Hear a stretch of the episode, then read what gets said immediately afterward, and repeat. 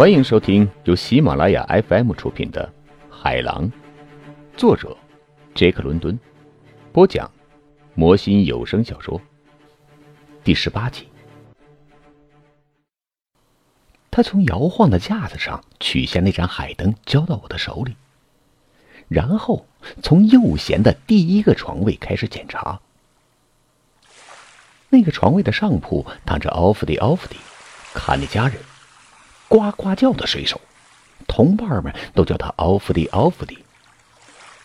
他仰身躺在床上，呼吸安静的像个女人。他的一只手枕在头下。另一只手放在毯子上边。狼拉森把他大拇指和食指放在他的手腕上，数他的脉搏跳动。在数数的过程中，这个卡内加人醒了。他睡得很轻，醒的也很轻。他的身体什么活动都没有，静静的，只有他的眼睛在活动，睁得大大的，亮亮的。又大又黑，注视着我们的脸，没有眨眼皮。狼拉森把食指放在嘴唇上，嘘，示意他别做声。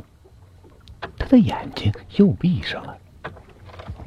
下铺躺着路易斯，胖胖的悟性，热乎乎的，汗津津的，睡得很实在，很辛苦的样子。狼拉森捏住他的手腕，他不安的动了几下，弓起身子。一时间，他只靠肩膀和脚后跟支撑身子。他的嘴唇动了几下，说出了一连串梦一般的话语：“啊，一限量一刻钟，可是非把灯打在三便士的小玩意儿上。要把酒店会塞给你那些玩意儿。”要你六便士。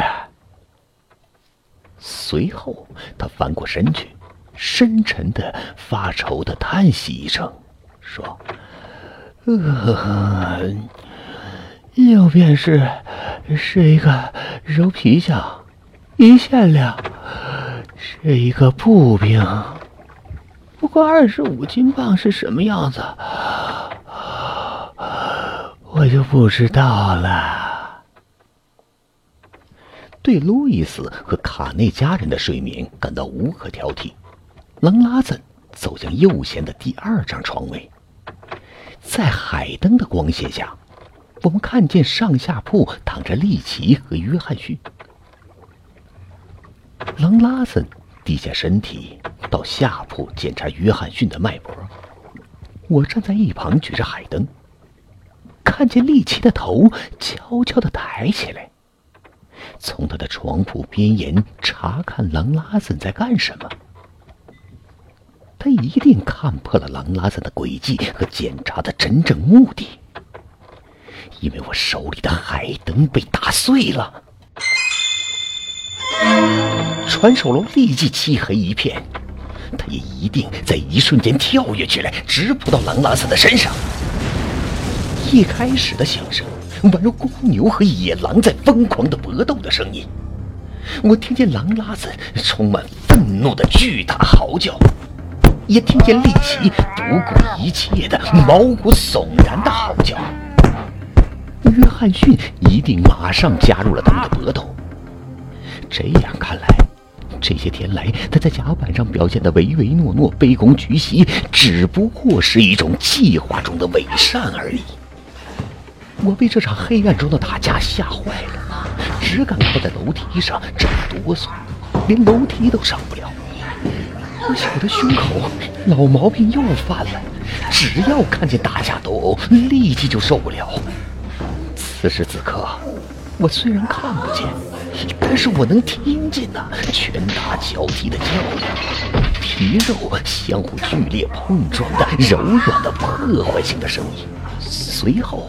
暗中传来身体扭打在一起、跌倒在地上的声音，沉重的喘息声，以及突然疼痛发出的短促的呻吟声。一定有更多的人一起共谋，打算把船长和大副杀死，因为我从声音里听出来，利奇和约翰很快得到了他们一些伙伴的援助。快拿一把刀来，诸位！利奇嚷道：“照他的脑袋打，把他的脑袋给我打碎了！”约翰逊叫喊道。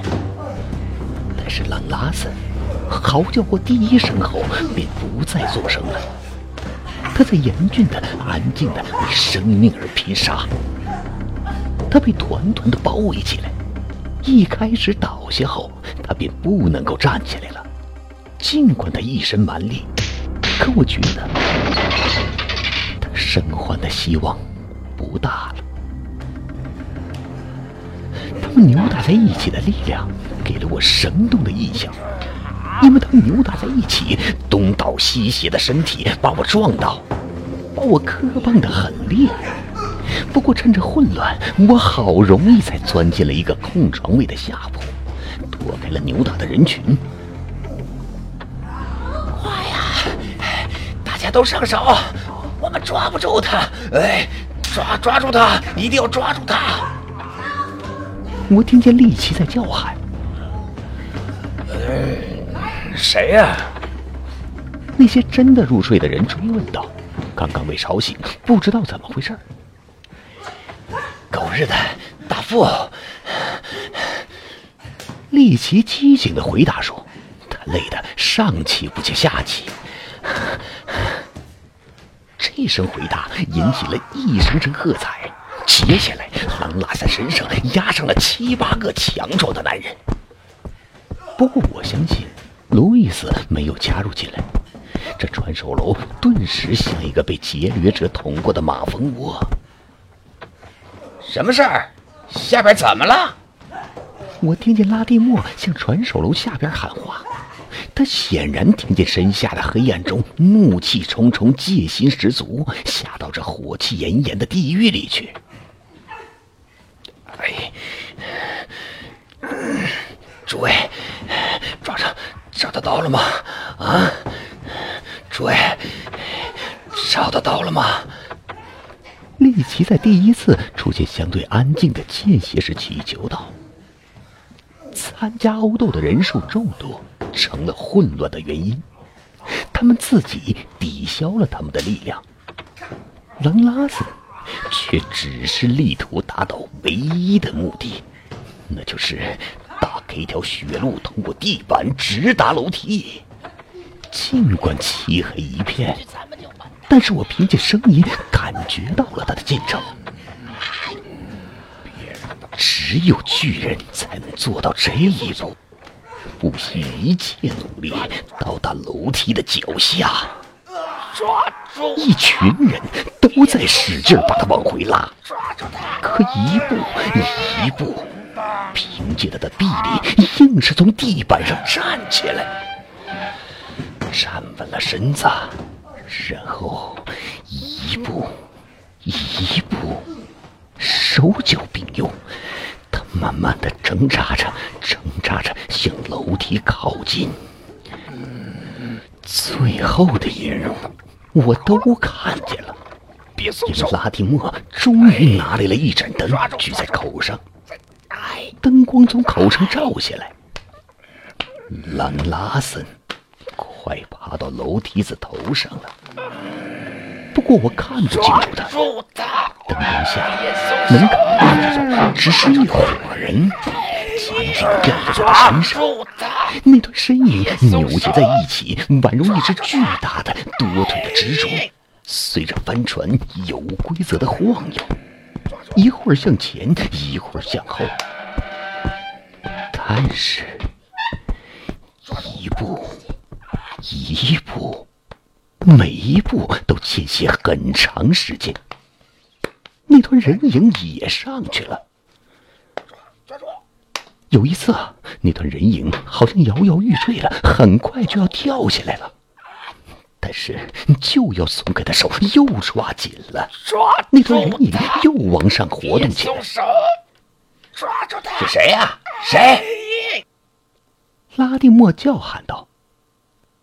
在灯笼的散光下，我能够看见他一脸迷惑的向下看。抓住他！别让别松手！拉森！我听见人团中发出一声瓮声瓮气的声音。拉蒂莫伸出的那只空闲的手，我看见另一只手伸出去抓住了他的手。拉蒂莫向上拽，接下来的几级台阶爬得很快。随后，狼拉森的另一只手也伸出来了，抓住了楼梯的边沿。抓住，抓住！那团人离开梯子，游荡起来。人们死死地吊在他们的逃脱的敌人的身上，他们开始一个一个往下掉落，因为楼口锋利的棱角绊住了他们，也因为他们死死抓住的那两条腿正在拼命地踢。利奇是最后一个掉下的，从楼口直接掉下来，落在下面正趴在地上的他的同伴的头上和肩上。狼拉子和那盏灯消失了，我们留在了黑暗里。您现在收听的是由喜马拉雅 FM 出品的《海狼》。楼梯脚下，连滚带爬起来的人中，传来一声又一声咒骂和呻吟。哎呀，哎呀，老夏，把灯点上吧，我的大拇指脱节了。一名水手说：“他名叫帕森斯，生得五短三粗，皮肤黑黑的，是斯坦迪什扇板上的舵手。哈里森是该扇板上的桨手。你看看，是不是扔在西兰柱那里了？”利奇说：“正好坐在我藏身的地方。”摸索一阵，划着火柴。海灯亮起来，昏暗而多烟。在这种古怪的灯光下，裸腿的海员们走来走去，护理他们的融块，包扎他们的伤口。欧弗迪，欧弗迪，握紧帕森斯的大拇指，吃准劲儿，往外一拉，随后又一松，接上了脱节。与此同时，我注意到卡内加人的指关节裂开了大口子，露出了骨头。他展示给别人看，一边龇牙咧嘴，露出美丽的白牙，说：“这些伤是狠揍狼拉森落下的。”哦，你这黑乞丐，原来是你呀！啊！有人用好战的口气责问。他叫凯利，爱尔兰籍美国人，码头工人，第一次出海，科尔福特的划桨手。他一边责问，一边吐出一口血和牙齿。猛地把那张好战的面孔向奥弗迪奥弗迪伸过来。卡内加人向后一闪，回到他的床位，又一跳冲上来，挥着一把长刀。哎，把刀放下！你们让我厌烦。利奇干涉进来。很显然，他尽管年纪轻轻，经历不多，确实是传手楼的小霸王。一边去，凯莉！别找奥弗利的茬。黑弟弟，他怎么知道是你呢？凯莉嘟囔着躲到一旁。卡内加人露出感激的微笑，露出一口闪亮的白牙。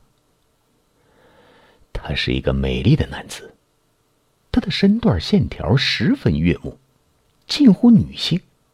两只大眼睛里有一种柔和和梦一般的神情。似乎和他一贯勇猛好斗的名声很不相符。他是怎么摆脱的呢？嗯，约翰逊问。他坐在自己的床铺边上，身体的整个姿势表明他沮丧至极，失望至极。他刚才奋不顾身投入殴斗，仍在喘粗气。在扭打中，他的衬衫完全被撕烂了，脸颊上的一个口子在流血，一直淌到裸露的胸膛，又在他白色的大腿上流出一条红色的小径，滴落到地板上。因为他是魔鬼，我过去跟你说过的。利奇回答说：“他站立起来，眼里充满了泪水，排泄他的失望之情。就是没人弄一把刀来。他用难以弥补的遗憾口气叹道。但是别的水手害怕造成各种可怕的结果，没有搭理他。他怎么知道是谁先动手的？凯莉问道。接着往前说时，杀气腾腾，四下张望。除非有人出卖我们，哼！他只要看我们一眼，就全都明白了。帕森斯回答说：“只要看你一眼，就看穿了。”告诉你，船家班往高挑，把你的牙齿从嘴里挑出来了。路易斯做出怪相说：“路易斯是唯一没有离开他床铺的海员，他很开心，因为他脸上没有肿块，表明他没有插手这天夜里的殴动。等着瞧吧，他明天会窥视你们这些傻瓜的，你们这些人呐！” 他咯咯笑起来。我会说。我以为是大副下舱来了。有人说，另一个人说：“我知道我要说什么。我说我听见有人打架，就从床铺上跳下来，一下子把下巴撞伤了，就加入殴打行列了。黑地里也认不清谁是谁，不知道怎么回事，乱打了一阵。啊，对对对，正是你把我打了，一定的。”凯莉接上说：“他的脸上这时满面荣光。”利奇和约翰逊没有加入这次谈话。谁都看得出来，他们的伙伴把他俩看作是大难临头的人，躲也躲不过，没有任何希望，已经死路一条了。利奇忍受了一会儿他们的惧怕和责难，然后他开口说。你们让我厌烦了，你们这种人就是太多了。你要是少费些口舌，多动手干点什么，他现在早完蛋了。你们中间为什么就没有人在我吆喝时拿出一把菜刀来？你们真让我恶心，只是扭在一起，团在一起，好像他拉住你就会把你杀死似的。你们都他妈的知道，他杀不了你们。他杀不起的，这里没有船运主子，没有海边流浪汉。他想要你们替他做生意，他缺人手，缺的厉害。他要是没有你们，谁来划桨，谁来掌舵，谁来掌帆？面临这场好戏的是我和约翰逊。好了，现在快上床去吧，闭上你们的嘴，我想睡一会儿了。哦，正是这样，正是这样。帕森斯说：“他也许不会拿我们怎样。不过，记住我说的话，从现在起，这艘船就是活地狱了。”在他们吵嚷期间，我一直担心我自己的糟糕处境。这些人发现我在这里时，会面临什么境况呢？我永远不会像狼拉森那样杀出一条血路。正在这个时候，拉蒂莫从船首楼口向下喊我：“安婆，老头叫你去。”他不在这里。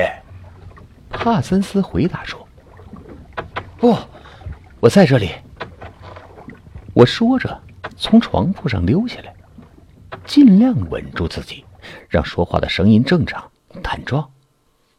水手们纷纷惊愕的看着我，他们脸上的惧怕十分强烈，而且由于惧怕变得凶恶起来。哎，我来了！我对拉蒂莫喊道：“不，你不能走！”凯莉叫喊起来，挡在我和楼梯之间。他他的右手做出一个卡脖子的手势。